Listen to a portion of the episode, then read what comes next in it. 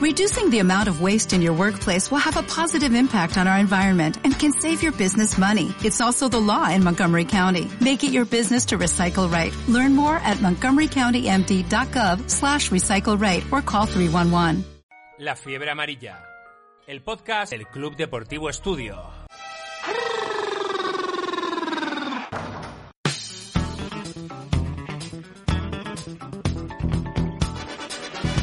Hola a todos, bienvenidos al podcast Fiebre Amarilla del Club Deportivo Estudio. Hoy tenemos con nosotros a Sebas Saiz.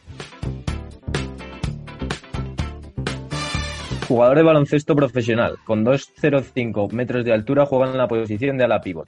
Tras pasar por las canteras del Real Madrid, Club Baloncesto Talavera y Estudiantes, cruzó el charco para estar cinco años probando suerte en Estados Unidos.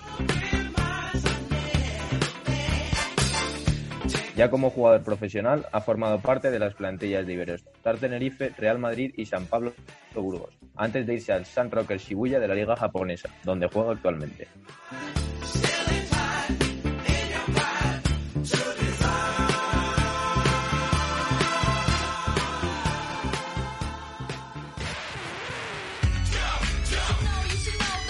La fiebre amarilla. El podcast de tu club, el nuestro, Club Deportivo Estudio. Hola a todos, bienvenidos a un nuevo podcast del Club Deportivo Estudio. Hoy estamos con Sebas Saiz. ¿Qué tal, Sebas? ¿Cómo vas? ¿Qué tal? Buenas tardes. Voy a presentar a, a mis compañeros que están en el podca- podcast. Chema Martínez, Hola, ¿qué tal? ¿Cómo estáis? Buenas tardes. Miguel Orozco, Hola a todos. Nacho Novo Hola, buenas tardes. y el rookie, el más joven, Félix de Fontecha. ¿Qué tal? Hola, ¿qué tal? Bueno, Sebas, la primera pregunta un poquito obligada por la situación. ¿Qué estás haciendo ahora que tenemos que estar tanto tiempo en casa? Eh, ¿Te estás manteniendo en, en físicamente bien? Bueno, cuéntanos. Sí, pues justo hemos pillado que, que está dando ahora mismo. Y nada, solo hacer una, una, rutina, una rutina, la verdad es que hago diariamente para no perder forma física y la verdad es que bastante bien. ¿Y realmente te mantienes en contacto con los compañeros de equipo de Japón o digamos que habéis roto un poco el, el enlace ahora? Mm, Bueno, yo creo que sí. Al final, con los que más me, llenaba, me llevaba era con, con los americanos, porque eran los que más fácil tenía hablar y todo hablar inglés. Claro.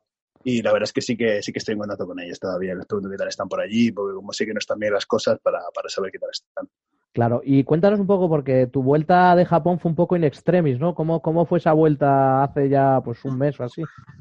Sí, fue, fue curioso, ¿no? Porque desde que dijeron que, que cancelaron la liga hasta que se empezaron a cerrar todos los vuelos que, que había de vuelta a Europa y a Sí. España, nada, pasaron dos días, ¿sabes lo que te digo? Sí, sí. Y, y, y nada, me acuerdo que cancelaron la liga porque una vez que cancelaron los Juegos Olímpicos decidieron cancelar la liga también.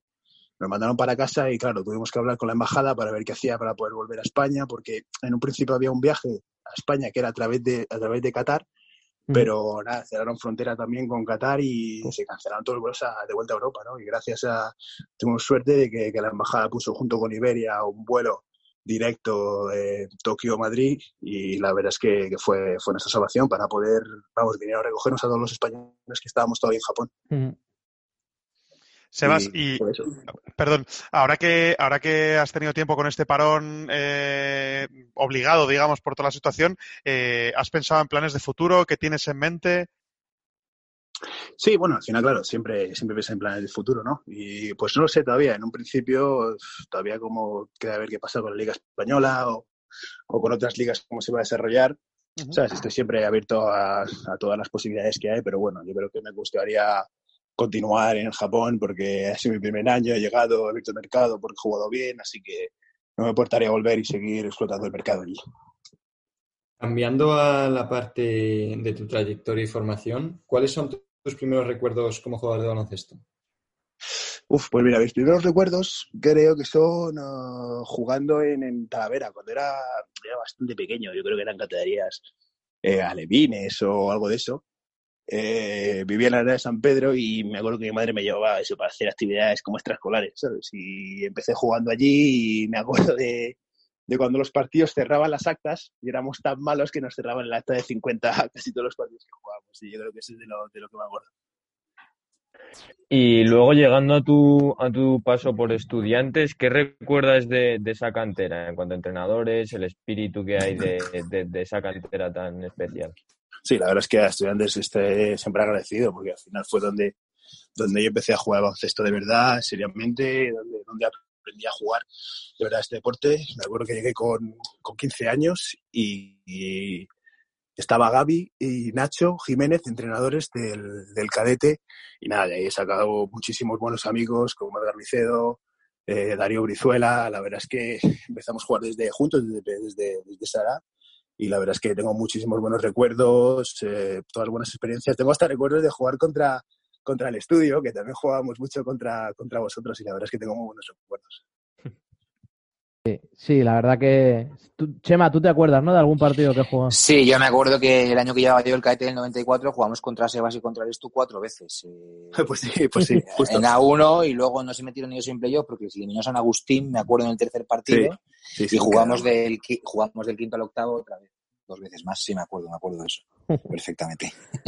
Y Sebas, luego, después de, de pasar por el Estudiantes, decides irte un año a una academia, ¿no? A Sunrise Christian Academy.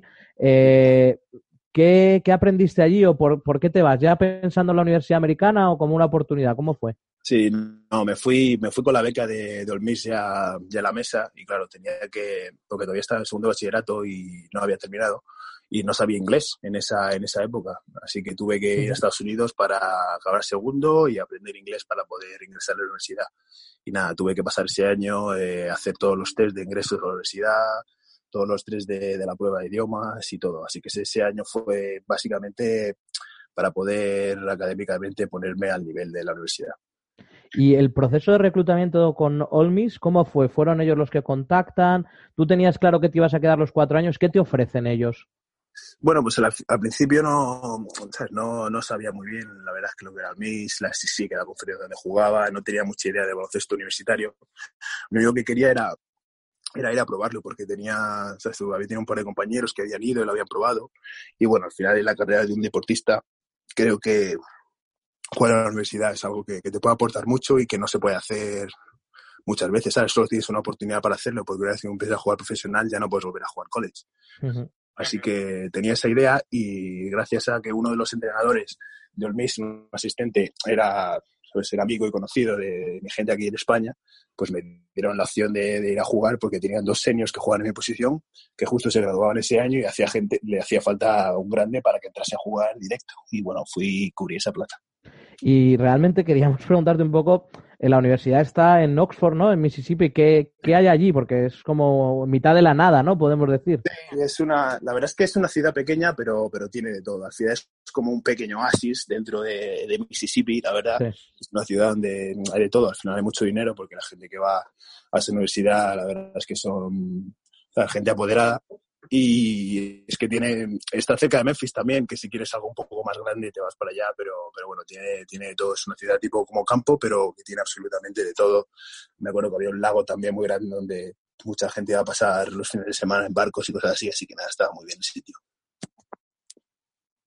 Durante tu última temporada en Estados Unidos, eh, te eligieron el primer equipo de la Southeastern Conference con jugadores como De'Aaron Fox, Luke Cornett o Malik Monk, incluso Sí. por delante de Bama de Bayo. ¿Contra qué Sí. otros jugadores recuerdas haber jugado de la NBA?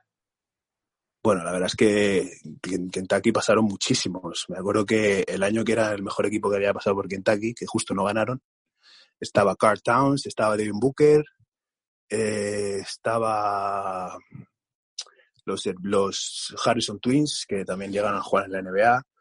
Eh, tenían un, un escolta que se, no me acuerdo cómo se llamaba, se pillaba Young, que acababa jugando en Boston, pero, pero también me acuerdo que, que cada equipo del SEC tenía jugadores muy buenos. Por ejemplo, jugué contra Ben Simmons, también que estaba en el SU. Eh, ¿Qué más así? Bueno, Kentucky también, Julius Randle cuando estaba, ese fue mi primer año, y Willie Cauley-Stein también estaba en Kentucky. La verdad es que son grandísimos jugadores que han pasado por ahí y ah, claro, al final estar cuatro años ahí, pues al final he jugado contra, contra todos ellos. Sebas, eh, una pregunta relacionada con, con este, pues por tu paso eh, por las universidades americanas, desde que estás hablando. Yo te quería preguntar sobre esta polémica que hay acerca de los salarios de los jugadores, bueno, de los no salarios más bien, de los jugadores eh, universitarios. ¿Qué opinas tú sobre eso? Pues sí que opino que mm, es porque, porque yo sí que opino que se debería de, de pagar al jugador porque se explota muchísimo la imagen y al final es de lo que vive la universidad y sacan miles de millones de, de- de ello. Pero claro, no sacan el mismo dinero con un jugador que es top del equipo de básquet o del equipo de fútbol, que es la estrella del equipo, que con un jugador que está en el equipo de, de tiro al plato con, con rifle, Ya, ¿sabes lo que te digo? Así que el problema es, es ese, de cómo pagas tú a los jugadores, de cómo calculas cuánto genera uno, cuánto genera otro dentro del equipo, depende de lo que mueva todo el equipo, a quién le llega el dinero, porque claro, no es lo mismo luego que pero los equipos profesionales, ¿sabes? Que no que el- la estrella del equipo cobre más, pero claro, el, el último del banquillo eh, va a cobrar lo mismo, pero como es coles y es amateur, pues ese, ese- ese es todo el debate, pero yo creo que sí que debería de, de pagar. Y de hecho, creo que he visto una noticia que a partir del 2021 van a empezar Sí, a, sí, sí, a sí. cobrar los jugadores. No sé muy bien cómo lo van a hacer, pero van a empezar a co- cobrar algo de dinero. Y, y con esta alternativa que ha aparecido ahora de, bueno, de la G League, que aparece que van a hacer un equipo como, pues, por ejemplo, Jalen Green o Isaiah Todd, que se han metido en... Van a empezar a cobrar. ¿Esto qué, qué opinas de esto? Pues yo creo que va a ser un, un mercado para, para todos los jugadores americanos que estaban aquí dudando en venir a Europa o que, ¿sabes? Porque al final para el, para el jugador americano es difícil venir aquí a Europa y empezar a jugar desde que son rookies porque no hay muchos equipos que, que apuesten por, por ellos, ¿no? Al final, como tienen pocas plazas de, de extracomunitarios, pues los equipos Mm. las suelen llenar con, con jugadores que tienen nivel, que tienen experiencia ya y, y que están en un cierto caché, ¿sabes? Para todos los que están intentando entrar, hay muchas Mm. oportunidades que, que las puertas no se le abren a ellos y yo creo que esto va a ayudar a muchos jugadores a, a seguir desarrollándose, a seguir creciendo como, como jugador para poder ser gran jugadores. Sebas, eh, creo que todos hemos visto muchas películas americanas, ¿no? En la que se relata cómo es la vida en un campus universitario, cómo es el deportista, ¿no? ¿Qué hay de mito y qué hay de realidad en, en la vida universitaria?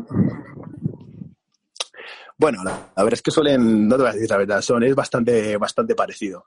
Luego ya eres tú, el que, te tienes que, centrar un poco, decir, si yo quiero llegar a ser algo, tengo que centrarme y tengo que, dejar de, de tonterías, ¿no? Porque la fiesta siempre está ahí, todo, todo está ahí, el, el desfase siempre está, pero bueno, yo creo que al final los, los buenos jugadores y los que tienen cabeza, los que quieren llegar a algo, más o menos como que te excluyes un poco de, de eso. ¿Y cómo, ¿Y cómo es el trato a los deportistas? Nada, el trato es increíble, el trato es increíble. El trato, claro, tú piensas que en Estados Unidos eh, equipos profesionales, por ejemplo, de baloncesto, solo hay 30. Así que hay en 30 ciudades que ahí están los equipos profesionales y ya, ¿sabes? Pero el resto de- de- del, del país es tan grande que tienen que ser aficionados a algo. Y lo que hay en todos los lados son universidades. Y al final, por eso la gente Claro. tiene tanto cariño a su universidad, es que lo sienten como muy suyo, como que eres parte de, de su familia, ¿no? Porque estás parte, si eres parte de ellos, eres, has estudiado en el mismo sitio donde estudian de ellos, así que te, te tratan muy bien, es increíble el trato. Y la verdad es que a mí fue lo que más me, lo que más me gustó de, de Oxford. Eh, Sebas, hay una anécdota que aquí vimos en, vimos en España en los telediarios y en los programas deportivos, una anécdota, una anécdota que se repitió varias veces, que es que Morgan Freeman acudía a los partidos de la universidad con una gorra con tu número y con tu Sí. nombre.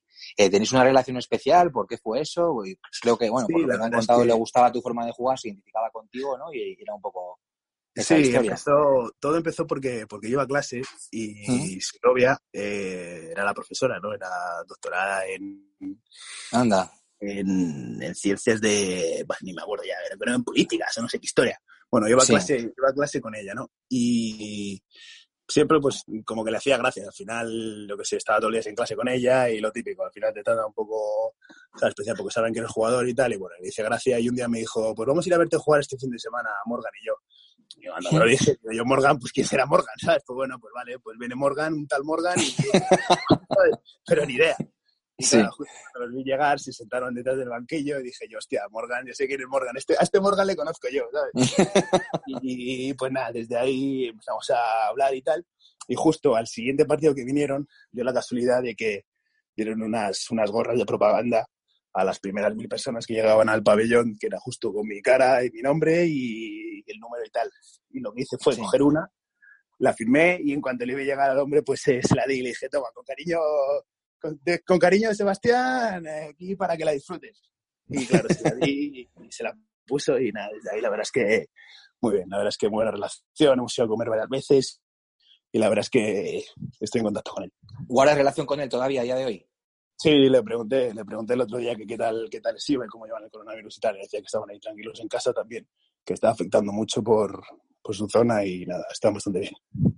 Vale, a ver, la, la siguiente pregunta me la ha soplado un, un, pajarito, ¿vale? Me cuentan que antes de, de, tu última temporada en la universidad, tú tienes una oferta del Barcelona, pero la rechazas por seguir allí.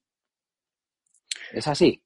Eh, bueno, sí, algo, algo parecido, pero bueno, al final no podía, tras tres años y medio que llevaba que llevaba allí, no, sabes, creí que lo más, lo más inteligente era acabar la carrera, que al final es lo que había ido y bueno, me quedaba nada. No iba a salir de allí con, ¿sabes? con malas intenciones ni dejando el equipo a mitad de temporada tirado, así que nada, decidí quedarme y acabar la, la temporada. Y acabas la temporada y fichas por el Real Madrid, ¿no? Sí, ahí tuvo, tuvo varios problemas, porque bueno, estaba, todavía seguía vinculado a estudiantes y bueno, mm. tuvo varios problemas, pero sí, al final todo se solucionó firmando con el Madrid y pagamos la cláusula que había de salida y todo listo. Vale, bueno, vamos a pasar ya a un bloque más pro, más profesional. Eh, has hecho el workout con Clippers, Spurs y Raptors, ¿no? Sí.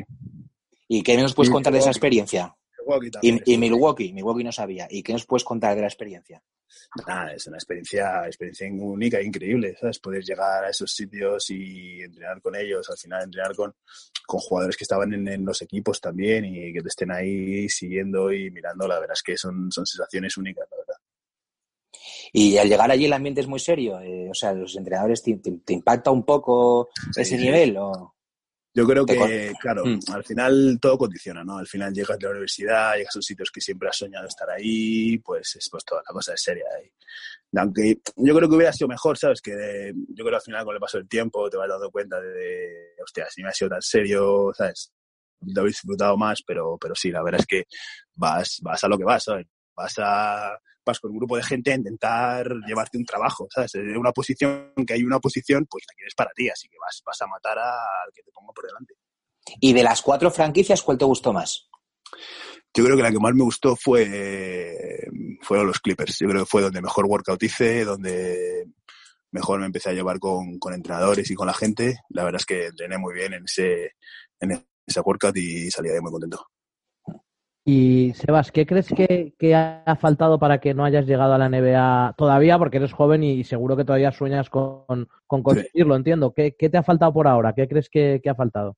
Bueno, pues yo creo que sí que tuve opción de, de, de empezar a jugar G-League. Eh, cuando acabé el, hice la Summer League con Miami, sí. tenía opción de dedicarme con ellos y seguir haciendo el, el G-League y todo eso.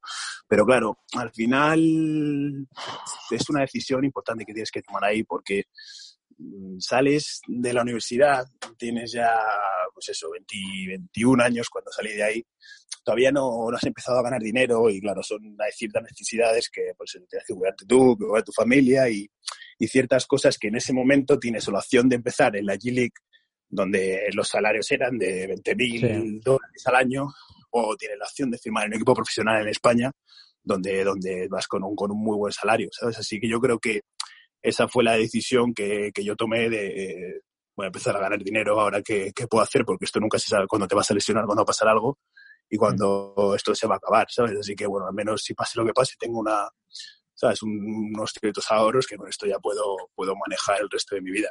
Y, y, pues yo creo que ahí fue, ¿sabes? La mayor diferencia. Y justo hablabas de, de, tu experiencia en la Liga Andesa, vas en Burgos y Tenerife. ¿Qué tal han sido esas experiencias en, en, ACB, en ACB, en ambos lugares? Bien, la verdad es que de, de, todo aprendí, aprendí muchísimo. Primer año en Burgos, la verdad es que fue un buen año porque fue el primer año para mí, primer año para el equipo. Yo creo que todos crecimos muchísimo porque no sabíamos nada, ¿sabes? Yo claro. no tenía ni idea de y Burgos tampoco. Uh -huh. Y yo creo que crecer juntos ese año fue, fue muy bueno para, para los dos. Y el segundo año en Tenerife también fue, fue bueno, aunque deportivamente ¿sabes? Jugase menos por, por, los temas que fuesen. También sí. aprendí, aprendí mucho de un equipo que era mucho más serio, que estaba ya consolidado en la liga, jugamos Copa del Rey, llegamos a la final de la Champions y, y yo creo que de todo eso aprendí muchísimo y todo eso me ha hecho el jugador que soy ahora. Luego eh, te vas a la liga japonesa y quería saber cómo fue tu experiencia en Japón con el idioma, el nivel táctico, los entrenamientos, cómo es todo allí. La verdad es que lo, lo más difícil es el idioma, porque Ujú. japonés no te entera de nada, es imposible, imposible, imposible de averiguar ni de decir, pueden que estén hablando de esto, nada, imposible.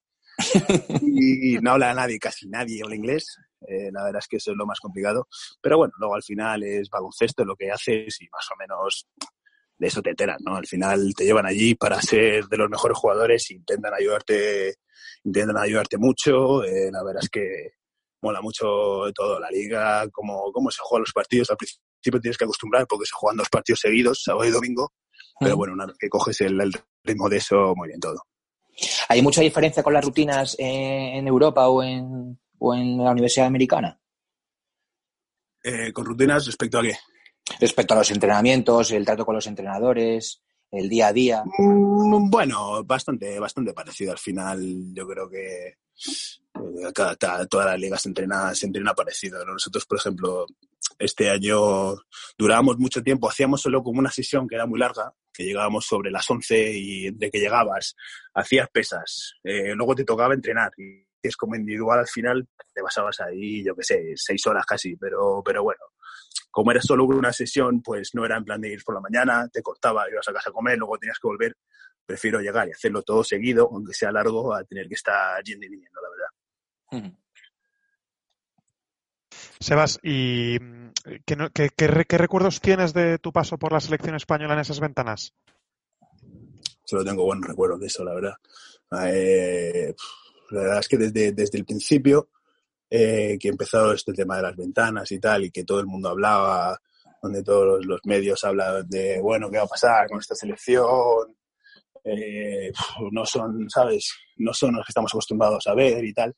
Me acuerdo que al principio había muchas dudas y, esos recuerdos que tengo son de, de estar ahí con, los- con el grupo de jugadores que estábamos, que sabíamos todos que estábamos a un nivel muy alto, decir, eh, chavales, vamos a, vamos a la cara y vamos a enseñarles a todo el mundo quiénes ¿sabes? Que al final somos también la selección española y que venimos aquí a jugar y, y los, los colores defendemos igual. Y yo creo que esa sensación de, de orgullo que, que sacamos al principio es, es el mejor recuerdo que tengo de, de la selección.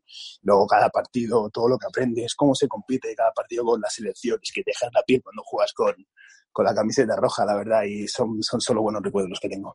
Y en- en- eh, creo que en, en ese papel de las ventanas FIBA hay una persona que tiene una especial importancia eh, a lo largo del camino para el Eurobásquet y para, y para el Mundial, que es Sergio Scariolo. Eh, ¿Cómo ha sido para ti trabajar o tener la oportunidad de trabajar con él en, en- en esas ventanas?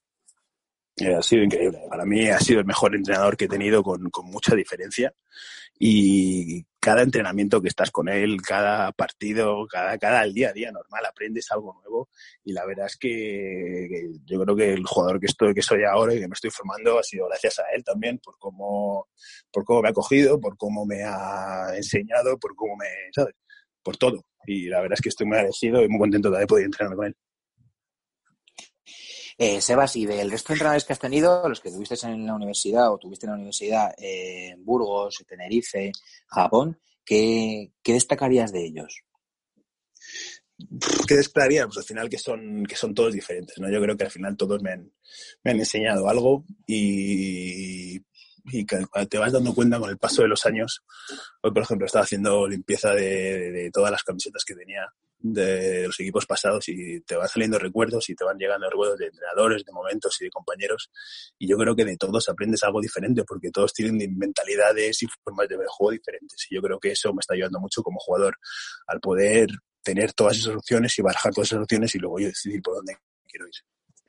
Sebas, ahora te voy a hacer unas preguntas de test, ¿vale? Un poco más como de menos desarrollar, ¿sabes? Más cortas. La primera es qué jugador al que te hayas enfrentado en España te ha impactado más o más te ha costado defender, más te ha impresionado. Te voy a decir dos. El que más me ha impresionado y el, el que más poder yo tenía físicamente y decías, hostia, este tío está a otro nivel, era Tokio Sangelia, cuando jugué, bueno, los dos años que jugué contra él. La verdad es que es un jugador que, que me gustaría, la verdad, ser, llegar a ser como él.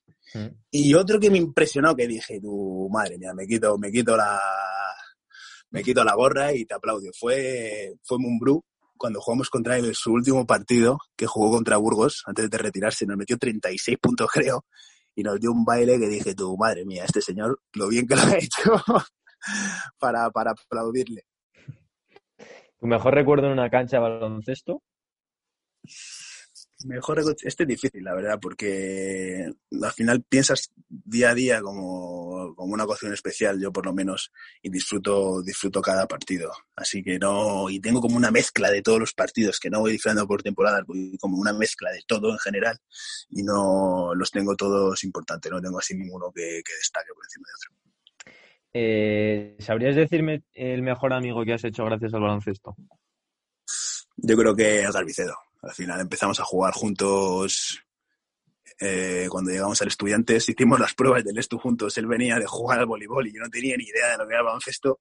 Y empezamos juntos ese año y fuimos juntos a clase tres años también. Así que nada, yo creo que de Gavicedo. ¿Y qué jugadores tú, o durante tu infancia, antes de ser ya jugador profesional, ha sido tu ídolo, tu referente? Eh, Mirza Teletovic, te voy a decir, que jugaba no, espérate. Oh, sí, sí, yo creo que sí. Teletovic al final era un jugador que era, espectacular verle, verle jugar y siempre quería haber sido como él. ¿Quién te parece actualmente el jugador más delante de Europa? De Europa, eh, esta pregunta es. Eh, bueno, yo creo que, que Mirotic puede ser en el Barça, puede ser uno de los jugadores más determinantes de Europa ahora mismo. Y a ver si eh, acaba esta frase que voy a decir, ¿vale? ¿La sociedad necesita más?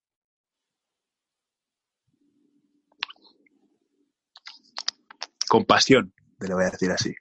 Ponerse en la piel del otro. Al final no es pensar solo en sí mismo, sino pensar en los demás también. Y la última es eh, que nos digas una, una canción, que nos recomiendes una, una canción para los oyentes una canción para los oyentes. Bueno, que te guste a ti especialmente, o, una, o un cantante si quieres, al que estés ahora más escuchando más en la cuarentena, si no. Os puedo decir un poco de todo, la vida cambio, cambio cada día, pero bueno, hoy por ejemplo estaba, estaba haciendo el workout con, con la música de Lil Baby. La podéis buscar, es trapero americano, mucho hip hop, la verdad, y me gusta, me gusta mucho, la verdad. Y Sebas, para ir ya finalizando esta entrevista, ¿qué consejos le darías a un joven jugador de formación? Que nunca pierda la ilusión. al final esto te tiene que gustar porque es duro, ¿sabes? Son los entrenamientos, todos los días que pierdes, todos los planes que no haces con tus amigos, que no haces con tu familia, el tiempo que estás fuera entrenando y jugando y dándole, intentando amasar una carrera, es todo porque te guste y porque tienes muchísima ilusión. Yo creo que si no pierdes eso, puedes llegar a, a tener un gran futuro, ¿no? Porque todo lo que hay que hacer, todo ese camino que hay que hacer para poder llegar, lo haces porque quieres y quieres estar ahí y porque te gusta. Al final, cada día que vas a entrenar, vas a entrenar porque te gusta y tienes que jugar y tienes que estar fuera por Navidad, por verano, por lo que sea, estás fuera porque estás haciendo lo que te gusta. Así que yo creo que, que no pierdas la ilusión y que trabajen es el, es el consejo que le doy. Bueno, Sebas, pues eh, muchísimas gracias por pasar este rato con la familia del Club Deportivo Estudio. Nos ha gustado mucho la conversación y esto que dices de la ilusión, que creo que, a nuestros jóvenes jugadores les, va a venir muy bien. Desearte salud sobre todo y, que vaya bien el futuro y que podamos volver a disfrutar del baloncesto, que, todo, que todos es lo que queremos. Pues nada, muchísimas gracias. Un placer estar aquí con vosotros y en este, este ratito de tertulia y espero que era un saludo para todos y que vaya todo bien, chicos. Muchas gracias. Hasta otra. Chao.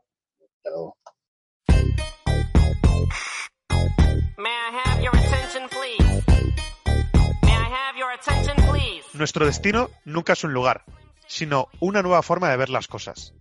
Así describe a un aventurero el novelista americano Henry Miller.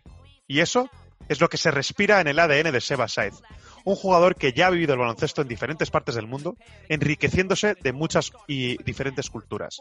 Y eso sin duda, ya es una victoria muy importante. Ha sido un placer contar con Sebas Saiz, un jugador que se ha formado en las categorías inferiores de la cantera madrileña, que nos ha contado su experiencia en la Universidad Americana y en un país tan exótico como Japón. Sí, y que nos ha dejado un mensaje muy importante para los jóvenes jugadores. Ilusión y trabajo son la clave para poder llegar lejos en este deporte. Ha sido un placer contar con él. Eh, muchas gracias a todos los que hacen posible que salga adelante Fiebre Amarilla y os esperamos en el próximo episodio.